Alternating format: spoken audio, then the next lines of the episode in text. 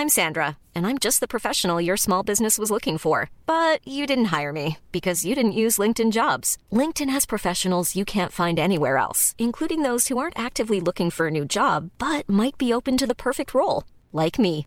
In a given month, over 70% of LinkedIn users don't visit other leading job sites. So if you're not looking on LinkedIn, you'll miss out on great candidates like Sandra. Start hiring professionals like a professional. Post your free job on linkedin.com/people today. Vox Polony.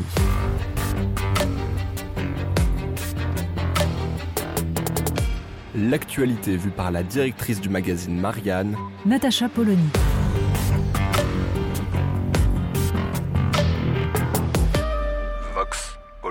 Le sommet de l'OTAN est une immense réussite si on lit euh, la presse française, si on regarde un petit peu les commentaires dans les divers médias.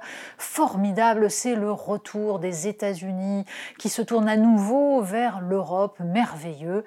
La relation transatlantique est au beau fixe.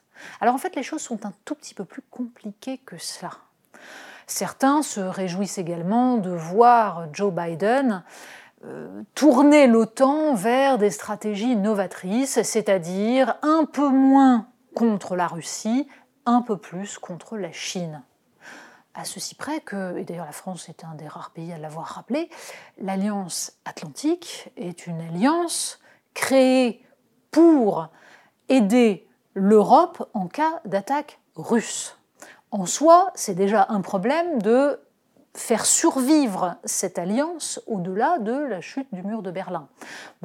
De fait, la France a tenté plusieurs fois dans les années précédentes de réorienter l'OTAN et de s'appuyer sur cette incontournable alliance pour essayer de faire monter en parallèle l'enjeu de la défense européenne, mais on comprend bien que les États-Unis de Joe Biden ont tout à fait l'intention bah, de reprendre la main et d'imposer à l'Europe sa stratégie vis-à-vis des autres géants de ce monde. Le problème est que la Chine est certes un adversaire. La France et l'Europe n'ont aucun intérêt à prendre à la légère l'ensemble des visées impérialistes chinoises, notamment en Afrique. Et les routes de la soie sont avant tout une façon pour la Chine de se positionner dans une stratégie commerciale à très long terme qui n'augure rien de bon.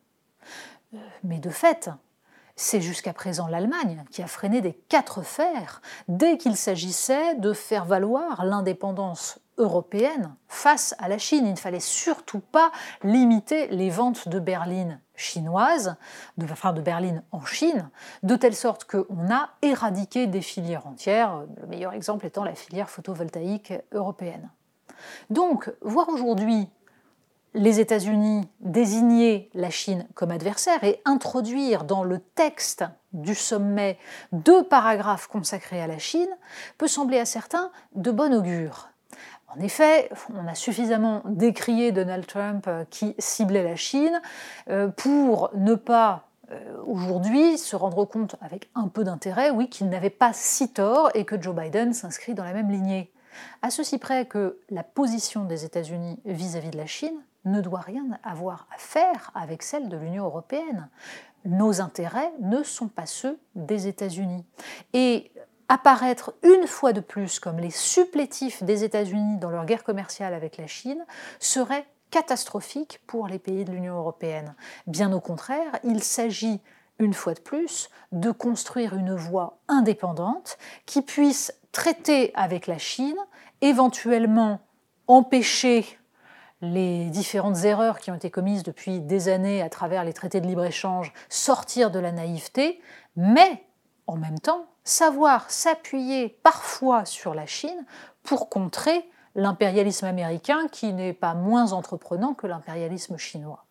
Bref, ce sommet de l'OTAN ne signe pas du tout un beau fixe dans les relations entre l'Union européenne et les États-Unis, mais bien une reprise en main que la France n'a pas pu empêcher, elle l'a essayé en sous-main, Bref, les années qui viennent vont être déterminantes pour savoir si l'Union européenne a encore une chance d'exister sur la scène internationale.